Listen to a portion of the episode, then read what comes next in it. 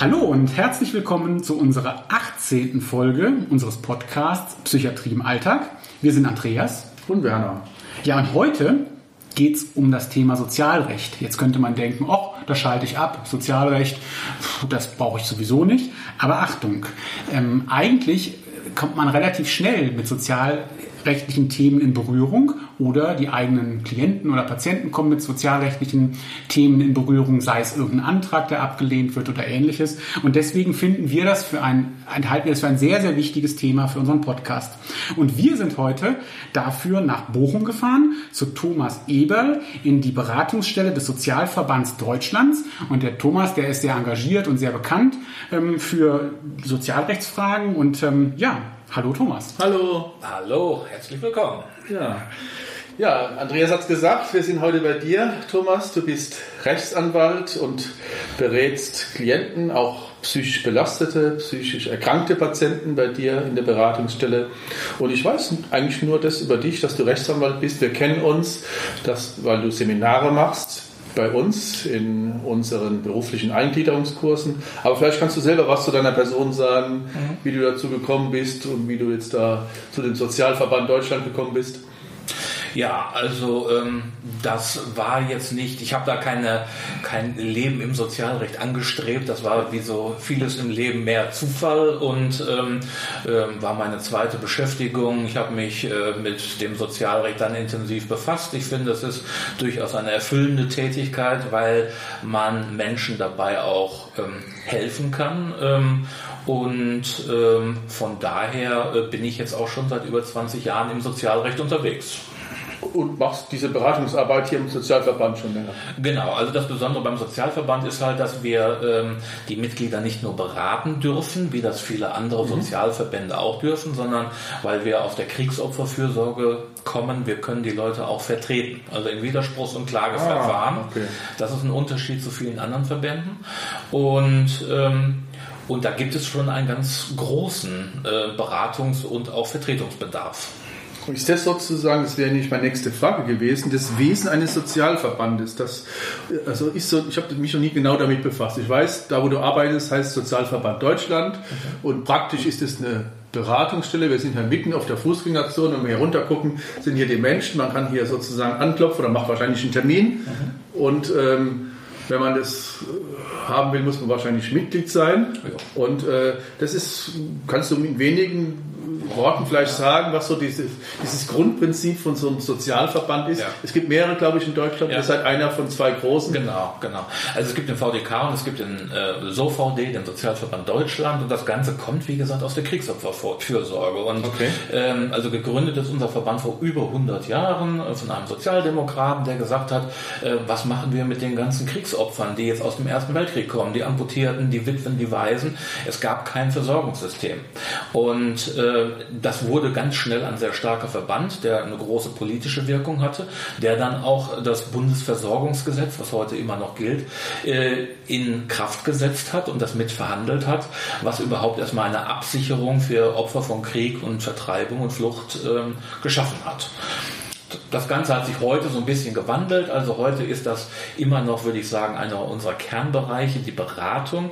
Aber die Kriegsopfer sind zum Glück äh, nicht mehr da. Äh, wir sind jetzt doch lange aus den Kriegen raus. Aber es geht halt, ähm, würde ich sagen, im, äh, häufig um den Übergang vom Erwerbsleben in das Rentnerdasein. Vom Grundgedanken haben wir, wir haben ja eine Folge gehabt, Sozialpsychiatrie, war glaube ich vor vier Folgen, da haben wir irgendwie auch erkannt, oder wurde nochmal deutlich, dass äh, psychische Erkrankung durchaus auch was mit Teilhabeproblemen zu tun hat. Psychische Erkrankung ist nicht nur ähm, ja, ein schlimmes Gefühl oder schlechte Gedanken, schwierige Gedanken im Kopf, sondern es hat ja Folgen. Hat Folgen für Arbeit, für den Arbeitsplatz, für die Kontakte. Wohnung, für äh, Familienstand, äh, Kinder und Einkommen, sonst was. Status, ja. Anerkennung. Ja, ja. Und da ähm, denke ich, äh, wenn man Sozialstaat lebt, gibt es die Möglichkeit, da äh, krankheitsbedingte Nachteilsausgleiche zu beantragen. Ich glaube, das, das ist jetzt so, das ist das wahrscheinlich, als dieser Verband gegründet wurde, vor 100 Jahren haben sich nicht so viele psychisch Erkrankte gemeldet, aber nee. jetzt ist, ist, gibt, ja. ist das, merkst du da so einen Unterschied, dass vielleicht auch ja. Menschen mit Psychiatrieerfahrung, psychisch erkrankte Menschen, psychisch belastete Menschen mehr zu dir kommen mit solchen Problemen? Ja, absolut. Also ich, ähm, ich meine, du hast ja generell das Problem, wenn du ähm, ähm, wenn du eine Erkrankung hast, egal ob es eine somatische oder eine psychische ist und du kannst deine Arbeit nicht mehr ausüben, dann stellt sich ja die Frage, wie geht es mit mir weiter? Und wir haben ein soziales äh, Sicherungssystem in Deutschland, wo ich erstmal ins Krankengeld rutsche, dann bin ich anderthalb Jahre über das Krankengeld relativ gut abgesichert. Danach mh, hm, kann ich noch Arbeitslosengeld beziehen, aber danach wird es dann auch schon eng. Und ähm, bei vielen chronischen Erkrankungen ist es halt so und auch gerade bei psychischen Erkrankungen, nicht jede psychische Krise ist ja nach drei oder sechs Monaten wieder vorbei. Mhm. Viele haben ähm, viele Jahre auch damit zu kämpfen und dann stellt sich schon die Frage, ähm, wie es denn mit mir weiter, auch vielleicht, wenn ich nicht mehr in meinen erlernten Beruf zurück kann. Ja? Welche Wege ergeben sich dann für mich? Da wird es auch spannend jetzt für uns, auch für unser Thema, weil ich denke, ähm, du hast es angedeutet, wie viele andere Erkrankungen sind auch psychische Erkrankungen zum Teil chronisch ja. und wirken sich natürlich dann zum Beispiel darauf aus, wie man arbeiten kann oder auch nicht. Mhm. Und dann stellt man Anträge. Und hier kommen wir dann erstmals mit dem Sozialrecht in ähm, Berührung. Also ich kenne das von meinen Patienten so, die haben Anträge gestellt, ich sage jetzt mal einen Rentenantrag oder einen Reha-Antrag und ich habe denen vorher schon immer gesagt, also ganz Achtung, nicht erschrocken sein und nicht persönlich nehmen. Von meiner Erfahrung werden die erstmal per se alle abgelehnt, weil man davon ausgeht, dass viele Leute sich da gar nicht trauen, in den Widerspruch zu gehen und ähm, ähm, dann hat man schon Geld gespart. Und ich habe dann immer direkt gesagt, also wenn, dann fängt es eigentlich erst an, wenn der Widerspruch oder wenn der Antrag abgelehnt wird, dann muss man sich kümmern. Ja. So. Aber da könnte man auch eine Gegenposition einnehmen. Also man sich, ich meine, das ist, wahrscheinlich ist es so, aber man, ja. wenn ich jetzt mal sozusagen ihr Bürger wäre mit, mit psychischen Problemen, würde ich erstmal denken, mit meinem Hilfebedarf wende ich mich an eine Behörde so, und stelle da irgendeinen Antrag. Das wirst du uns noch gleich erklären, was ja. das ist, ob es ja. Schwerbehindertenanträge, Rennanstellen ja. Ich ja. beantrage die Hilfe. Ja. Dann müsste doch, würde ich doch sagen, der ähm, müsste doch eigentlich so sein, dass der, dass der, äh, dass der dass dieser Behördenvertreter, dieser, dieser Mensch in der Behörde, wo ich, den, wo ich diesen Antrag stelle, dass der mir hilft und dass der schon das Richtige sagt. Und äh, äh, wenn er dann den Antrag ablehnt, dann ist es vielleicht auch zu meinem Besten, weil ich dann den Hilfebedarf nicht habe. Und dann höre ich auf. Aber das wäre dumm, oder? oder? Ja, gut. Also, ähm, wenn es immer so einfach wäre, ja. Also, wenn mein Problem so klein ist, dass ich sagen kann, okay, ich habe ja gar keinen Bedarf. Ähm, wenn der das sagt. Äh, wenn der das sagt, dann wird das wohl so sein. Und äh, dann packe ich meine Sachen und gehe wieder zur Arbeit. Das wäre ja schön. Aber bei den allermeisten Leuten geht das eben nicht. Ja? Also, es kommt ja auch darauf an, ähm, siehst du dich in der Lage, überhaupt wieder arbeiten zu gehen? Ja, kannst du das äh, von dir Erforderte überhaupt erbringen. Ja? Und ähm, wenn wir auf psychiatrische Krankheitsbilder gucken, dann müssen wir natürlich auch feststellen, dass sich in den letzten 20 Jahren die Arbeit immens verdichtet hat. Ja? Guck mal in die Kliniken, in die, äh, also wir haben sehr viele Leute, Krankenschwestern und Altenpfleger und sowas, und die sind zum Teil einfach äh, am Ende. Ja? Die sagen, ich habe immer gern gearbeitet und du merkst auch, dass die mit Herzblut dabei waren, aber die sagen, ich kann das, was von mir äh, erwartet wird, nicht mehr leisten. Wenn ich allein im Nachtdienst bin und soll mich um 60 Leute kümmern. Ähm, äh, und dann passieren Fehler und irgendwann stirbt mal einer und dann heißt es, oh, also und das belastet viele Leute schon ganz immens. Ne? Und ähm, es ist eben nicht so, dass äh, ich meine, die Behörden, na gut, ich meine, ich sage, es ist mit den Behörden so ähnlich wie mit den Versicherungen. Ja, also äh, du hast eine, du zahlst super, alles gut, aber dann willst du einmal eine Leistung von deiner ja. Versicherung haben, dann wird natürlich erstmal geguckt, ja, steht dir die denn zu? Hast du damals alles angegeben, als du die Versicherung abgeschlossen hast? Und ähm, ähm, gibt es konkurrierende Ursachen oder äh, ist es überhaupt so schlimm? Müssen wir überhaupt zahlen oder ist vielleicht jemand anders für dich zuständig? Und das sind halt die Probleme, mit denen man konfrontiert ist. Und wenn du eh schon psychisch angegriffen bist, ja dann äh, gute Nacht, wenn du diese Probleme alle versuchst alleine zu lösen. Und auch kein Fachmann, du kannst das ja gar nicht beurteilen. Ne? Also ich würde ja sagen, dessen Brot ich esse, dessen Lied ich singe. Also der Mensch, der in der Behörde arbeitet, weiß, das Geld ist knapp. Absolut. Ne? Und ähm, der kann ja sogar noch immer in den Widerspruch gehen, für den Fall, dass ich mich jetzt hier täusche. Ja.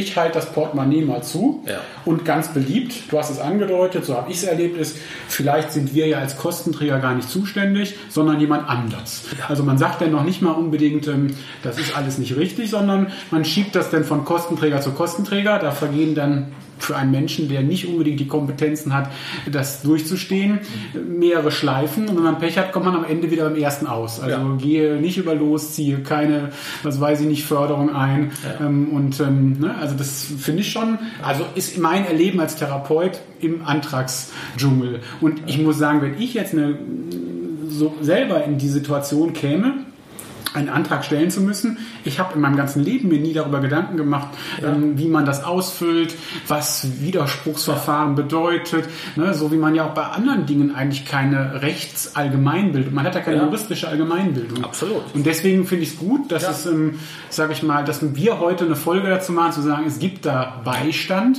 und das muss nicht unbedingt der teure Anwalt sein. Es gibt durchaus auch gemeinnützige Organisationen, die kompetente, fachkompetente Menschen haben, die einen da beraten für, ich sage jetzt auch mal, kleines Geld. Ja. Weil wir reden hier über Mitgliedsbeiträgen, ich glaube, im einstelligen Euro-Bereich. Ja, ja. Also genau, also bei uns kostet das 6,90 Euro der Mitgliedsbeitrag im Monat. Ja. Und ähm, es ist so, dass wir mittlerweile Verfahrensgebühren schon zusätzlich erheben, weil es ist ja schon auch mit, ähm, wenn du dir die Päckchen kommen lassen musst, dann kostet das schon 7,20 Euro.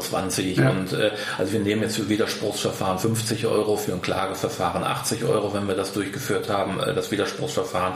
Das ist aber alles noch im erschwinglichen Bereich. Ja, ne?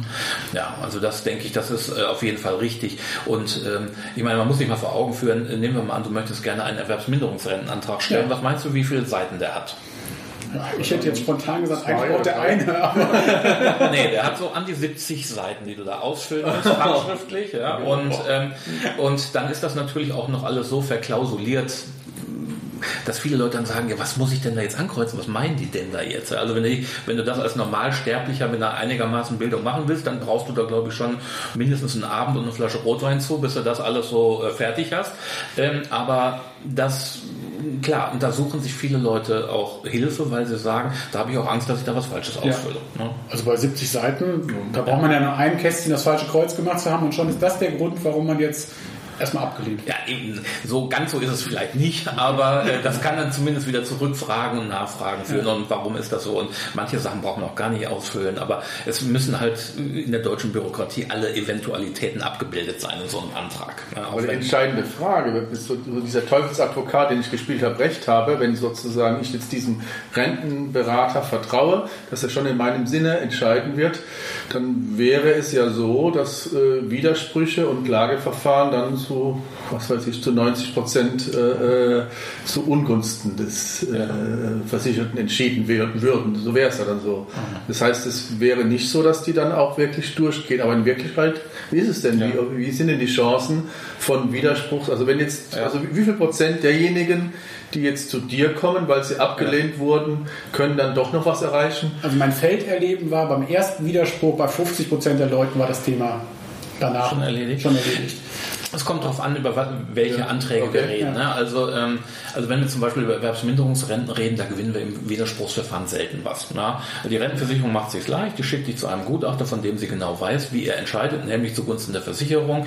Und dann kannst du sehr gute Atteste von den behandelnden Ärzten und Therapeuten beibringen, aber die Rentenversicherung sagt, na gut, die Ärzte und Therapeuten des Versicherten sind halt anderer Auffassung, aber unser super Gutachter hat gesagt, du kannst noch. Also da gewinnst du eher wenig. Spannend wird es da erst im Klageverfahren da ähm, wird es dann ein bisschen objektiver. Ne? Also da wirst du dann auch ähm, vom Richter in der Regel vorgestellt bei objektiven Gutachtern, die nicht äh, auf ihr Konto gucken und denken so, oh, ich brauche mehr Aufträge von der Rentenversicherung.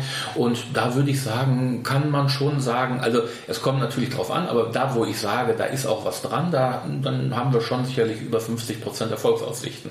Ich glaube generell... Dann stimmt ja deine, deine, deine, ich weiß nicht im Widerspruchsverfahren, aber letztlich sozusagen. Im Klageverfahren würde ja. ich sagen, da, da hat man schon ganz gute Chancen. Mhm. Ähm, generell liegt, glaube ich, so die Erfolgsquote bei Sozialgerichten so bei gut einem guten Drittel. Ja?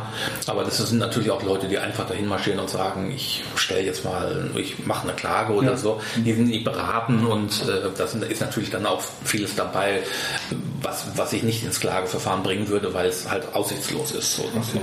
Aber ein wichtiger Hinweis nochmal für die Hörer auch, also wir haben nicht nur den Beamten, der vielleicht auf dem Portemonnaie seines Arbeitgebers sitzt und sagt, nee, nee, da bin ich mal kritisch und wenn er nicht alles, also wenn der, ich sage jetzt mal böse, wenn der schon 70 Seiten Papier ausfüllen kann, kann der so schlecht nicht denken, dann muss der arbeitsfähig sein. Also das könnte ja schon der Test sein. Wir haben dann noch den Gutachter, der in der Regel du hast es gesagt, auch nicht so objektiv ist, sondern natürlich auch von dem entsprechenden Kostenträger finanziert wird. Also das heißt, auch der hat durchaus ein wirtschaftliches Interesse, ja. Gutachtenaufträge zu bekommen. Ja. Das heißt also, dieses erste Gutachten, was dann aufgrund des Widerspruchs vielleicht gemacht wird, ist zumindest nicht das Objektivste, was man erwarten kann. Absolut. Und erst im Klageverfahren wird es dann spannend, weil dann erstmals vielleicht ein Richter den Gutachter bestimmt, ja. der dann tatsächlich Gutachtenaufträge kriegt, unabhängig ja. davon, wie er die Ergebnisse jetzt formuliert. Ja. Krass. Was auch noch interessant ich auch nicht gedacht. Hammer. Auch gedacht. Also, also das dass die Beamten das so machen, habe ich mir so in Anführungszeichen habe ich jetzt schon so erwartet. Auch nicht alle. Wenn wir, ja. wenn wir ja pauschalieren. Nein, nein, Gutachter, das sind ja auch irgendwie alles studierte Ärzte. Ja, ja. Und äh, wenn, man, wenn ich also jetzt so von der Rentenversicherung zum Gutachter geschickt werde, würde ich doch erstmal denken, das ist ein neutraler Mensch. Wie, beim, wie, wie beim Richter oder sowas. Definitiv nicht. Also, okay. ähm, also ganz bestimmt nicht. Ähm, da, also da sieht man schon die, die finanziellen Interessen der Rentenversicherung ganz klar im Vordergrund. Und ähm, also man, man weiß das auch. Ja, wenn ich sehe, du musst zu Dr. R oder zu Dr. K, und das ist auch allgemein bekannt. Ja, auch die anderen Ärzte, die niedergelassenen Ärzte wissen das auch. Oh, sie müssen zu Dr. R. Hm, okay, dann stellen sie sich schon mal auf das Widerspruchsverfahren ein. Also es gibt Ärzte, ich meine, ich mache das 20 Jahre, von denen habe ich noch nie ein positives Gutachten gelesen über, also positiv im Sinne von zugunsten des Versicherten. Mhm. Und äh, da gibt es einen ganzen Köcher von Gutachtern ähm, regional, die sich die Rentenversicherung hält. Die Gutachten sind qualitativ gar nicht schlecht. Die sind gut aufgebaut, die sind strukturiert und du denkst, wenn du das liest und kennst die Leute nicht, denkst du, hey, okay, okay. kann ich nachvollziehen. Und dann siehst du aber den Menschen und denkst, nein, das hat mit dem nichts zu tun. Ne? Und, ähm, und diese Widersprüche gilt es dann halt auch beim Sozialgericht aufzuzeigen und dafür zu sorgen, dass das Gericht halt einen objektiveren, einen neutralen Gutachter bestimmt. Okay. Und dann hat man die Chance, dann hat man nochmal so 50 Prozent, ja, wenn man es vorbereitet hat und bei ja. dir waren so. Ja, ja, ja, ja, das denke ich schon. Also ich habe eine positive Erfahrung gemacht im Gegenzug, aber es ist wahrscheinlich ja. wenig hilfreich. Also wir hatten einen Gutachter, der hat bei Menschen mit einer schizophrenen Psychose ja. eigentlich immer ähm, dem Gutachten entsprochen. Also da wussten wir genau, wenn jemand mit einer F20-0 zu dem geschickt wird, der, das ist immer gut. Kommt immer darauf an, wer denn wohin schickt. Was jetzt der Thomas sagt, ist, dass, dass es ein Rentenverfahren gibt und dass, dass die Rentenversicherung abgelehnt hat, dass dann ein Widerspruch gestellt wurde ja. Und dann äh, hat die Rentenversicherung gesagt, okay, wir entscheiden über den Widerspruch auf der Grundlage eines Gutachters, den wir selber bezahlen und bestellen. Und ja. diese von der Rentenversicherung ja. bezahlten und bestellten Gutachter, das, da, das kann ich mir auch vorstellen. Die sind nicht objektiv. Mhm. Okay. Also das kann man sicherlich sagen. Es gibt natürlich auch Diagnosen, weil du gerade was gesagt hast mit ähm, F20. ja, also F20-Diagnose oder auch so schizoaffektive Sachen oder sowas. Da glaube ich schon. Also manchmal gucken sich die Ärzte dann auch äh, die Krankenhausberichte an, äh, drei Monate im LWL-Klinikum oder sowas. Und äh, man kann, also wenn es eine wirklich ganz dramatische äh, Geschichte ist, dann ist es nicht ausgeschlossen, dass du dann auch mal eine Rente kriegst. Ja? Mhm. Aber häufig sind, bewegen wir uns halt eher so in diesen F30er, F31er Diagnosen. Und da also Depressionsdiagnosen für da, ja, Also da, da, wird alles abgebügelt. Ne? Da, da, wird einfach alles abgebügelt. Da kannst du so depressiv sein, wie du willst äh, wups, das ist dann, reicht immer zum Arbeiten. Der kann laufen, alles andere ist eine Befindlichkeit. ja, so ungefähr. Ja. Ja. Also das war ein Thema, ja. nämlich an ein großes Thema, dass Menschen zu dir kommen, die ähm, aufgrund einer psychischen Erkrankung, zu dir kommen auch Menschen auch aus anderen Gründen, aber unser Thema sind die psychischen Erkrankungen und da ist Berentung sicher ein Thema und da hast du einen. Anteil von Leuten, die einen Rentenantrag abgelehnt bekommen haben und die dann zu dir kommen. Ja. Was wären weitere Themen? Ja, also ist ich manchmal, also manchmal ist es ja auch so, dass, dass ich denke, das reicht nicht für eine Rente. Ja, ich meine, da liegt vielleicht eine psychische Erkrankung vor oder auch somatische Erkrankung und ähm, dann guck, dann sehe ich ja auch, was hat denn derjenige gearbeitet. Ja, und wenn ich, wenn, wenn ich denke, mit dem Erkrankungsbild kannst du deine zuletzt ausgeübte Tätigkeit vielleicht nicht mehr ausüben, dann muss ich den Leuten schon mal auch ausreden und sagen, das reicht nicht für eine Rente, aber hier ist es vielleicht sinnvoll, mal einen Antrag auf Leistung zu Teilhabe am Arbeitsleben zum Beispiel zu stellen. Ah, ja, okay. Mhm. Also weil das spielt schon auch eine Rolle, weil letztlich ähm, den Leuten geht es ja nicht darum, die wollen ja nicht mit 1200 Euro Erwerbsminderungsrente zu Hause sitzen und dann sagen, hey, hu, juhu und so, das ist der Rest meines Lebens. Ähm, bei vielen ist das vielleicht schon so, aber du musst den Leuten halt auch Alternativen aufzeigen, wenn ich das Gefühl habe, das reicht nicht für eine Rente. Es muss ja in deinem Leben weitergehen. Ja? Und die Alternative sollte nicht sein, ja gut, dann gehe ich jetzt halt die nächsten 18 Jahre in Hartz IV, bis ich meine Altersrente kriege. Ja? Also Leistung zur Teilhabe am Arbeitsleben spielt eine Rolle. Ähm, was haben wir noch? Schwerbehinderung spielt eine Rolle. Ich da kurz ja, fragen? Leistung zur Teilhabe am Arbeitsleben, ist das ein, äh, ein, Bereich, wo es auch oft Ablehnungen gibt oder wird es in der Regel bewilligt? Wie, wie steht die Rentenversicherung dazu? Also, oder die Arbeitsagentur ist ja auch manchmal zuständig? Ähm, du kriegst eher Leistung zur Teilhabe am Arbeitsleben als eine, als eine Erwerbsminderungsrente, ne? weil letztlich ist es eine. Das ist auch Reha eine, sagt man ja auch. Genau, Reha Forente, es ist eine kurzfristige Leistung, dann zahle ich halt nur ein Jahr oder so ähm, und dann bin ich aus der ähm, Haftung raus. Ne? Da gibt es ja verschiedenste Möglichkeiten, was ich den Leuten dann anbiete. Also äh, es ist natürlich auch leichter, die Rentenversicherung davon zu überzeugen, dass ich in meinem erlernten Facharbeiterberuf nicht mehr arbeiten kann, ähm, als die Rentenversicherung davon zu überzeugen, dass ich halt auch die leichtesten Tätigkeiten, die ich mir vorstellen kann, nicht mehr ausüben kann, was dann zu einer Rentengewährung führen würde. Also Und aus therapeutischer Sicht muss man ja sagen, würden wir das ja sogar begrüßen. Wir machen ja viele Folgen auch zu, zu der Bedeutung von Arbeit zum Beispiel. Ja, also das absolut, heißt, Arbeit hat ja absolut. viel mit Wertschätzung, sozialen absolut. Kontakten, Routine, ja. Ne, Struktur zu tun. Also es ist ist tatsächlich ja nicht das gelobte Land, wenn man, sage ich mal, mit, mit 40 ähm, jetzt ähm, in die Erwerbsunfähigkeitsrente wechselt. Ganz im Gegenteil, das kann auch ähm, viel wegnehmen, was auch wieder gerade für Menschen mit psychischen Erkrankungen zu Problemen führt. Deswegen macht es durchaus gerade auch jetzt in dem Feld Sinn, noch zu versuchen, ob man nicht ähm, in irgendeiner Form auch in Arbeit kommt. Genau. Vielleicht muss man für die Hörer dazu sagen, Leistung zur Teilhabe am Arbeitsleben hieß früher berufliche Reha ja. oder Antrag auf berufliche Reha heißt jetzt Antrag auf Leistung zur Teilhabe am Arbeitsleben. Und wenn es bewilligt wird, kann man dann in der Regel so ein Eingliederungsmaßnahmen machen von verschiedenen Trägern, die sowas anbieten. Wir bieten sowas an, ja. andere bieten auch sowas an. Das heißt, der Mensch, der das bewilligt bekommt, ist dann äh, in der Regel abgesichert, bekommt meistens Übergangsgeld ja. und äh, kann dann die ähm, die Maßnahmen, die dann Unterrichtsanteile haben, Praktikumsanteile und so weiter haben, ja. dann mitmachen und in der Regel, wenn es gut läuft, äh, ist der Mensch dann hinterher auf einem Arbeitsplatz und dann haben die Leistungen zur Teilhabe dann tatsächlich dazu geführt, dass jemand einen Arbeitsplatz hat und somit Teilhabe am Arbeitsleben hat und so, somit es dann auch nicht mehr um Rente geht. Mensch verdient ja dann sein Geld, ja. Und das, ist, Leistung, das ist nichts ja. Theoretisches, also Werner, du hast gesagt, du machst das und, und ja. Arbeit in Integration ja auch mit einer großen Erfolgsquote. Also es lohnt lohnt sich auch durchaus, Absolut. sowas zu machen. Also nicht also nur alle, die dieses Jahr fertig gemacht haben, ihre Maßnahmen bei Arbeit und Integration von der Deutschen Rentenversicherung Rheinland beispielsweise, haben da alle vermittelt. Ja, ich, ich, ich wollte nicht dick auftragen, aber ich habe auch das Gefühl, also das, das war jetzt. ne, das schaffe ich hier nicht beim Sozialverband. okay. Aber ich finde, für die Hörer ist das nochmal eine Botschaft ja. auch, auch wenn es aussichtslos aussieht, wenn man in seinem eigenen Job vielleicht wirklich nachvollziehbarerweise, du hast diese Krankenschwester beschrieben ja. oder Krankenpflegepersonal. Ja. also klar, das, da sagt jeder sofort, das kann ich mir vorstellen, dass die keinen Nachtdienst mehr machen kann oder was auch immer. Aber vielleicht kann die ähm, mit als super, auch mit ihren Kompetenzen noch in irgendeinem Kindergarten ähm, eine zweite ja. Kraft sein oder was auch immer. Ja. Und ähm, das ist allemal besser, als dann vielleicht ähm, mit 1200 Euro 20 Jahre allein im Zimmerchen zu sitzen. Genau, ähm, und ähm, von daher macht es Sinn, das so zu gucken. Und es macht auch wirklich Sinn, solche Maßnahmen, die gibt es in jeder Stadt, sage ich mal, an solchen Maßnahmen teilzunehmen, weil es ist eine Erfolgsquote. Es ist jetzt nicht, ja. dass man da geparkt wird für ein Jahr oder dass das eine, ein reiner Test ist, wo man jetzt eine Challenge, wo man irgendwie durchläuft, sondern das sind Maßnahmen wirklich, die wie bei Arbeit und Integration ja zu einer immer sehr hohen Platzierung führen auch. Am Ende ja, genau. Ja, ja. Dazwischen ist es ein Prozess, es ist ein Weg, es sind, es sind viele Gespräche, es sind Gruppen und äh, es sind Erprobungen an, in, bei, bei Firmen, aber in der Regel auch heute die, die Zeiten für, für berufliche Reha, was Arbeitgeber angeht, sind deutlich besser. Wir haben mittlerweile ähm, früher, als ich, als ich habe mir ein ganz alter Hase, aber in den 80er Jahren damit angefangen.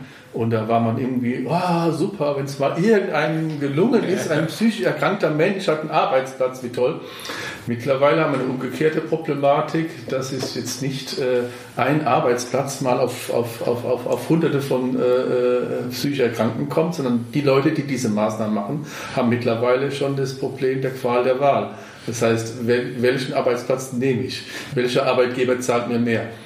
Also und da haben wir gerade einen sehr inklusiven Moment auf dem Arbeitsmarkt. Ähm, das war nicht immer so. Wir haben quasi fast Vollbeschäftigung. Also ne, als wir früher, sage ich mal, ich kenne die Zeiten auch noch, 10% Arbeitslose ähm, in der Bevölkerung hatten, warum soll man da jemanden mit einem Handicap nehmen? Ja. Jetzt ist der Arbeitsmarkt in vielen Branchen komplett leer. Leute, die, die Teilhabe im Arbeitslohn äh, in Anspruch nehmen, sind oft Fachkräfte. Und ja. irgendwann ist man leistet dann einen Beitrag zum Fachkräftemangel. Das ist ja. nicht mehr wie früher so das Almosen. Wir versuchen hier auch bitte, bitte, liebe Arbeitsgeber, Arbeitgeber, stell einen psychisch erkrankten Menschen tu was Gutes. Tu was nee. Gutes, sondern wir tun was Gutes. Ja. Wir haben sozusagen Fachkräfte anzubieten und oftmals ist es umgekehrt. Sozusagen die Entscheidung wird getroffen, wo geht diese Fachkraft hin? Welcher Arbeitgeber ja. macht das bessere Angebot. Ja. Also da hat sich, hat sich, deutlich was geändert in den letzten Jahren. Und auch die Arbeitgeber schätzen das, haben Sie auch mal gehört. In einer Folge vom Podcast hat jemand berichtet, das sind auch oft sehr loyale Arbeitnehmer. Ja, so muss man sagen. Also, klar. Du, weißt es vielleicht auch, du weißt es auch mehr zu schätzen. Ne? Wenn du einmal in so einer Krise warst und erlebt hast, was Verlust von Anerkennung, äh, auch finanzielle Verluste, was das bedeutet, dann kann ich mir das schon vorstellen. Ne? Denke ich auch. Ja, das war, wann, wann zweites. Also wir haben gesagt Rente, wir haben ja. gesagt Leistung zur Teilhabe am Arbeitsleben. Ja. Dann hast du noch, noch Schwerbehinderung. Ja, Schwerbehinderung ist immer ein Thema, weil ähm, der berühmte Ausweis. Äh, der, ja, aber der Ausweis, was, was hast du denn überhaupt davon? Ja, ich also denke, da kann man auf jeden Fall frei parken. Also immer wenn wir einen Parkplatz suchen, denke ich falsch. frei Bus fahren? Ja, ja, genau. Eben im Parkhaus. Und, da und, so ein enges, blödes Parkhaus. Ja. Und da hätten wir gerne diesen Ausweis gehabt, als wir hier gefahren sind zu dir. Und GZ brauche ich auch nicht mehr zahlen. Nein, falsch. Alles nicht. Ich dachte, alles der nicht. Thomas hätte das gleich nochmal ja. Nein, nein, also, also eigentlich hängen an dem Ausweis ja erstmal nur vier Vergünstigungen. Ja? Und ähm, die meisten haben tatsächlich mit Arbeit zu tun. Die wenigsten haben was mit irgendwie Behinderungs- oder Ausgleich zu tun, sondern äh, vier Vorteile hast du, wenn du einen Schwerbehindertenausweis mit einem GDB von 50 oder mehr hast. Das ist der besondere Kündigungsschutz, wenn du im Arbeitsverhältnis stehst. Du hast Anspruch auf fünf Tage mehr bezahlten Urlaub, wenn du im Beschäftigungsverhältnis stehst, in Vollzeit. Du hast steuerliche Vorteile, hast du auch nur was von, wenn du arbeiten gehst. Und der vierte Vorteil, und das ist ehrlich gesagt der, weswegen die meisten zu mir kommen, ist, ähm, das bringt dich ein bisschen früher in die Altersrente. Ja? Okay. Also wenn du merkst, oh, ich bin 55, du, ich schaff das, hey, ich schaff das nicht mehr. Bis, bis 67, nochmal zwölf Jahre, packe ich nicht mehr, weiß ich jetzt schon. Ähm, dann gibt dir der Schwerbehindertenausweis die Sicherheit, dass du ähm, dann vielleicht auch schon mit 62 aufhören kannst und in die Altersrente gehen kannst. Dann hast du nicht diesen Kampf, ja, kannst du vielleicht noch was anderes machen, steht dir eine Erwerbsminderungsrente zu. Wenn du 35 Jahre voll hast in der Rentenversicherung, hast du dann im Regelfall und du hast einen Schwerbehindertenausweis, gibt dir das die Möglichkeit, früher die Altersrente in Anspruch zu nehmen. Und das gibt mir, auch wenn ich vielleicht gar nicht gehen will, aber ein gutes Gefühl Gefühl äh, für den Fall, dass ich merke, es geht gesundheitlich weiter bergab und das sind dann häufig, das sind jetzt häufig nicht nur psychische Erkrankungen, das sind häufig auch somatische Erkrankungen. Ja, wenn du mit 16 auf den Bau gegangen bist, ja, ja dann wird es irgendwann eng. Gelenke, und dann bist ja. du froh, wenn du den Schwerbehindertenausweis hast und sagen kannst mit 62 goodbye, ähm, mhm. ne, jetzt mache ich mich noch nicht noch fünf Jahre kaputt. Ja, kann man gut verstehen. Da habe ich was gelernt. Also die Vorteile liegen im Wesentlichen für die Arbeitnehmer. Ist, ja. ist genau. Das also ist eigentlich alle vier Vorteile das Arbeitnehmerschutz. Ja. Ja. Es gibt aber auch Arbeitgebervorteile. Ich glaube, man könnte als Arbeitgeber, wenn man Schwerbehinderte beschäftigt, auch äh, ähm, Lohnkostenzuschüsse beantragen. Ja, richtig. Äh, da, ja, auch das. Ne? Aber man muss trotzdem noch sagen, also ich, ich, glaube schon, dass da schon da auch noch so ein Stigma ist, ja, schwerbehindert. Warum soll ich einen Schwerbehinderten einstellen, wenn ich einen gesunden haben kann? Ne? Dem Schwerbehinderten, den werde ich so schnell nicht wieder los. Der hat den besonderen Kündigungsschutz. Fünf Tage mehr Urlaub habe ich gerade Fünf gehört. Tage mehr Urlaub und ne, das, also da, dass ich glaube, dass das, wenn du auf Arbeitssuche bist, ist das gar nicht vom Vorteil. Ne? Mhm. Aber es, wenn man einen Arbeitsplatz hat. Genau. Wenn man einen Arbeitsplatz hat, ist es eigentlich ganz cool und es gibt einem die gewisse Sicherheit, dass man nicht bis zum Ende durchmalochen muss, sondern dass man irgendwann den Absprung machen kann. Ja. Und das, was ihr gesagt habt, das sind alles, ich hätte gern Parkplatz, ich würde gerne umsonst mit der Bahn fahren. Äh, das kriegst du nur dann, wenn du besonders betroffen bist, wenn du die Voraussetzungen für besondere Nachteilsausgleiche erfüllst. Aber um einen Parkplatz zu kriegen, musst du dauerhaft auf die Benutzung eines Rollstuhls angewiesen sein. Äh, wenn du äh, die umsonst mit der Bahn fahren kannst, musst du so stark gehbehindert sein, dass du keine zwei Kilometer mehr in 30 Minuten zurücklegen kannst und so weiter und so fort. Dass ich gar nicht zur Haltestelle komme. Da sind wir mit den psychischen Erkrankungen aber ehrlich gesagt raus. Genau. Aber man hört, es sind harte Kriterien. Das heißt, es gibt da so ein hartes Verfahren, das irgendwie zu beantragen. Ich glaube, gehört ist, da gibt es eine bestimmte Behörde, ja. wo man hin muss. Mhm. Das Versorgungsamt. Ja, das ist so ein bisschen, früher war es mal eine Landesbehörde, jetzt ist es auf die Kommunen verteilt, ja. jetzt ist das manchmal ist das das Sozialamt, manchmal heißt es auch noch Versorgungsamt, das ist ganz unterschiedlich. Aber mhm. genau, das ist das klassische Versorgungsamt früher, ja. Okay. Genau. Und die, die machen das so, die holen halt Befundberichte ein, da wirst du nicht untersucht, die holen Befundberichte ein, die werten das aus. Es gibt ein Gesetz, das ist die Versorgungsmedizinverordnung und da stehen alle Krankheiten vom Scheitel bis zur Sohle drin, auch die psychischen. Und bei den psychischen Erkrankungen ist es so 0 bis 20 Prozent heißt eine leichtgradige psychische Störung und die meisten, die so zu mir kommen, sind in dem Bereich, es handelt sich um eine stärker behindernde Störung mit wesentlicher Einschränkung der Erlebnis- und Gestaltungsfähigkeit, mhm. ausgeprägtere, längere depressive Phasen, somatische Störungen und solche Sachen. Ne? Und das ist dann 20 bis wie Das ist dann 30 bis 40. 30 bis 40. Also 30. Reicht doch nicht für die 50, weil Nein. ich habe gehört, die 50 ist sozusagen die Grenze, wo man so äh, äh diese, diese, diese stärkere Nachteilsausgleich, ja. die du am Anfang genannt hast, ja. auch im Arbeitsleben äh, erhalten. Ja, richtig. Also man kommt mit so einer mittleren psychischen Erkrankung nicht über die 50. Ja, aber dann hast du ja häufig trotzdem noch ein bisschen Rücken oder Knie oder sowas. Nee, aber, so ein bisschen sammeln. Aber, ich, aber 30 ist ja schon mal nicht schlecht. Also wenn du das vergleichst mit, mit dem Rücken, also der Höchstwert, sage ich mal, den meisten Leuten für, für einen total kaputten Rücken sind halt 30 Prozent. Außer Krass. du äh, bist schon in großen Teilen der Wirbelsäule versteift greift operativ, dann kannst du auch mal mehr kriegen. Ne? Also wenn wir die Krankenschwestern nehmen, wenn die jetzt nur einen kaputten Rücken hat und keinen Patienten mehr irgendwie begleiten oder drehen oder wenden oder waschen könnte, ja. dann würde die, wenn die 20 oder wenn sie Glück hat, 30 Prozent kriegen. Okay, das heißt also, das ist wie in so einem guten Aktienportfolio. Man braucht in der Regel, um an die 50 zu kommen, auf jeden gute Fall Mischung, eine gute Mischung. Ja, ja, also das und gerade im orthopädischen Bereich ist es so, da werden auch alle, alle Sachen zusammengerechnet. Ne? Wenn du Lendenwirbelsäule hast und kaputte Knie, kaputte Hüfte, betrifft alles die unteren Gliedmaßen, führt nicht zu einer Erhöhung. Ja. Aber das ist jetzt nicht unser Thema. Und im psychischen Bereich ist es halt so, also 50 Prozent auf die Psyche, da muss es schon eine schwere Störung sein, muss schon eine Zwangsstörung sein oder also muss schon was Heftigeres sein. Ne? Also was über das normale Maß hinausgeht. Aber wer jetzt eine schwere Depression hat und nur 30 kriegen würde, sollte sich daran erinnern, dass er vielleicht auch Rückenprobleme hat. Ja. Das ist wie im Aktienport, man muss breit streuen. Ja. Wer eine Depression hat und hat schon 50 und fällt aber noch ein, dass er auch eine Zwangserkrankung hat, das hilft dann dem von nicht. Ja. Weil, weil, weil, er die ganze Zeit in der Depression bleibt. Ja, genau. Man sollte also nicht auf eine Firma setzen, sondern muss bei einem Aktienportfolio breit streuen, um es mal etwas ironisch auszudrücken. Ja. manchmal ist das so, genau. Ja. Ja, jetzt cool. haben wir die wichtigsten Sachen, glaube ich, gehört. Das ist Schwerbehindertenausweis, die Rente, Leistung zur Teilhabe am Arbeitsleben.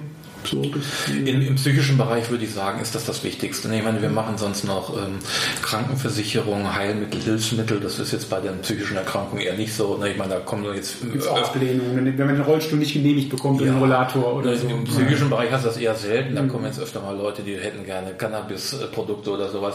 Mhm. Ähm, aber im psychischen, also das haben wir sonst eher wenig. Dann gibt es natürlich noch die Pflegeversicherung.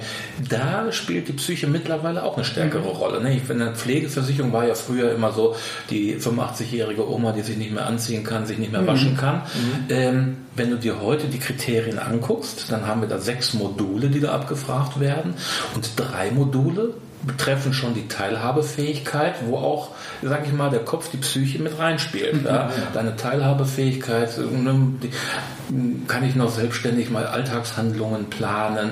Es geht um Ängste, es geht um Depressionen, es ah, geht ja. um sozialen Rückzug und sowas.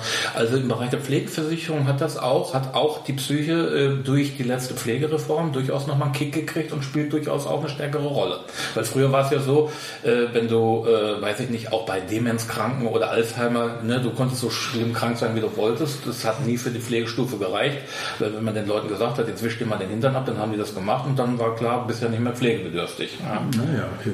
Und jetzt kommt diese psychische. Und jetzt kommt die psychische naja, Geschichte, okay. spielt da heute auch eine stärkere Rolle in dem Bereich. Ja. Sehr cool. Also ich finde es ja eine tolle, eine tolle Botschaft auch, finde ich. Ähm, ja. Und wir haben ja auch oft Menschen, die vielleicht noch in ihrer eigenen Wohnung, ich sag jetzt mal so, sitzen, aber vielleicht nicht in der Lage sind, ihre Termine zu machen oder ihre, ihre Medikamente zu stellen. Also vielleicht kommt auch da denn sinnvollerweise die häusliche Krankenpflege vorbei, guckt nach ab und zu mal oder kommt einmal die Woche vorbei und macht die Wochendosette gemeinsam zusammen.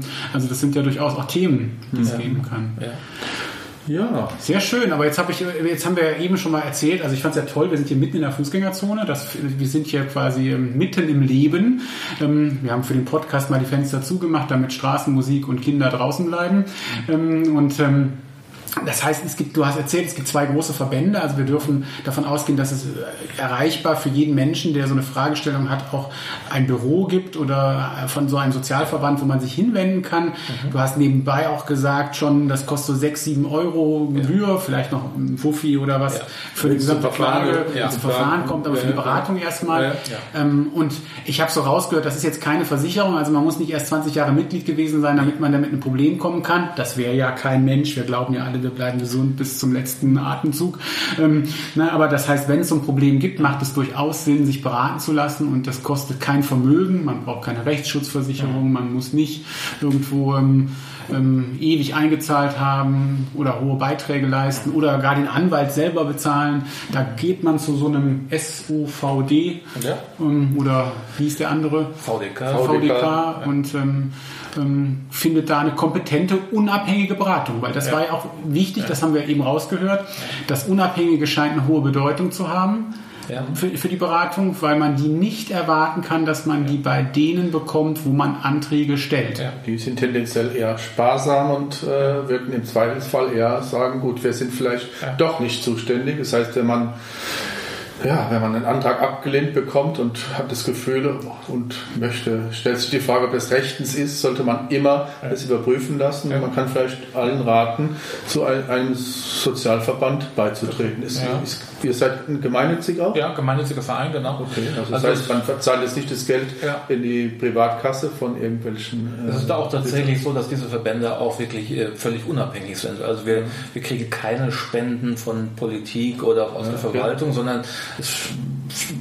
finanziert sich tatsächlich wie eine Solidargemeinschaft, wo Leute Mitglied werden und Mitglied bleiben und über viele Jahre, 10, 20, 30, 40 Jahre und die finanzieren dann über ihre Beiträge halt die Leute, die akut in der Beratung sind und uns mehr kosten, dann quasi mit. Und das ähm, hat jetzt 100 Jahre funktioniert und da würde ich mir wünschen, dass das weiter funktioniert. Mhm. Ähm, ja, was dieses Beratungsangebot angeht, muss man auch sagen, man ist nicht immer so super aufgehoben, wenn man zu einem Rechtsanwalt geht, weil Rechtsanwälte machen Sozialrecht äußerst ungern, weil man damit sehr wenig Geld verdient. Ja? Und wenn ich wenig Geld mit einer Sache verdiene, dann hänge ich mich da auch nicht so rein. Ja? Es gibt natürlich auch sehr qualifizierte Fachanwälte für Sozialrecht, die auch, die man durchaus empfehlen kann. Aber ich glaube, ähm, für so eine Beratung, Erstberatung und ähm, um sich ein Bild zu machen, würde ich das durchaus empfehlen und sagen, ja, ähm, da gucke ich mal und lass, mach mir mal ein Bild vor, im Sozialverband vor Ort. Mhm. Und wir haben 20 Beratungsstellen in NRW jetzt allein, in Niedersachsen noch mehr. Das Ganze ist so ein bisschen aufgeteilt. Im Süden gibt es mehr den VDK und im Norden gibt es mehr den SOVD. Ist ein bisschen historisch bedingt, aber das macht auf jeden Fall Sinn. Wie macht man es praktisch? Man ruft einfach an oder geht, geht man persönlich vorbei zu einer Beratungsstelle? Oder Ich ruft sehe man hier an jedem Schreibtisch so einen Antrag liegen. Ist das der richtige Ja, Antrag? Ja? genau, das ist eine Beitrittserklärung, genau, das Mitglied im Hat keine 70 Seiten. Nee, hat zwei, Ein- Seiten, zwei Seiten. und zwei Seiten Datenschutzerklärung, die muss ja heute auch sein. ne? Darf ich den mitnehmen? Ja, natürlich. Mich hast du überzeugt. Also das, äh, ich würde Wirst du sagen, jetzt Mitglied, Andreas? ich werde das Mitglied. Das finde ich völlig okay. Also ich sehe hier Einzelbeitrag 82,80 Euro jährlich. Ja. Ich finde, ähm, jede Rechtsschutzversicherung wäre teurer. Stimmt. Auf jeden Also, Fall. und, ähm, Du weißt, wo das Geld hingeht. Und wenn Du Thomas ja sagt, was Gutes, ja. ob mein Rechtsanwalt aus der Rechtsschutzversicherung so einen großen Spaß dran hat, mich sozialrechtlich zu vertreten, Er nicht. also er nicht. Ne? Also von daher, also auch liebe Hörer, das ähm, sollte man vielleicht auch überlegen, dass man nicht erst Mitglied wird, wenn man es braucht, auch wenn es geht. Das haben wir ja jetzt auch erfahren. Also ich finde das ein überzeugendes, solidarisches Konzept. Ähm, auch die Unabhängigkeit finde ich sehr beeindruckend und ich finde, wir haben eine Menge auch aus dem Nähkästchen gehört, was man so vielleicht gar nicht geglaubt hat. Also wieder ein ganz, eine ganz spannende Folge. Ganz herzlichen Dank an dich, Thomas. Ja, dass du vielen Dank, heute dass ihr da wart. hier länger geblieben bist in deinem Büro und ähm, auf uns gewartet hast. Wir hatten nämlich auch noch Verkehrsanreisethemen. Also Corona war zumindest auf der ähm, Autobahn im Ruhrgebiet vorbei. da war nicht mehr viel davon zu spüren. Ja, das war die 18. Folge von unserem Podcast Psychiatrie im Alltag. Und ähm, ja, wenn du Spaß dran hattest, ähm, dann abonniere unsere Folge, damit du keine Folge verpasst. Wir machen das etwa alle vier Wochen, dass wir uns mit einem interessanten Gesprächspartner zu einem ja, interessanten Thema verabreden, so locker plauschen wie heute und ähm, hoffen, dass wir ja dich zum Nachdenken angeregt haben. Also egal in welcher Situation du bist, wenn du Beratung brauchst, hast du vielleicht Tipps bekommen. Wenn du glücklicherweise noch keine Beratung brauchst, hast du vielleicht auch eine Idee bekommen, welchen Verein man unterstützen kann. Und ähm, ja, schön, dass ihr zugehört habt und toll, dass wir hier heute bei dir sein durften. Vielen Dank und tschüss. vielen Dank. Tschüss. Ja, tschüss.